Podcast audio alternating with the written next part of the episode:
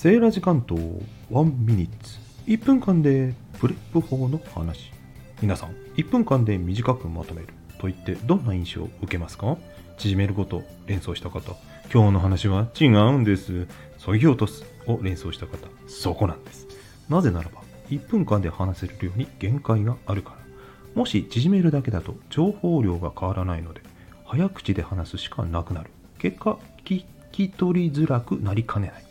一方例えばそぎ落として要点を一つに絞ればその一点についてのみ1分間全てを使える。つまりゆっくり聞き取りやすく伝えられるわけです。1分にまとめるポイントはそぎ落とすこと。セイラジさん何が PREP 法なの？そうそう今日はその話でした。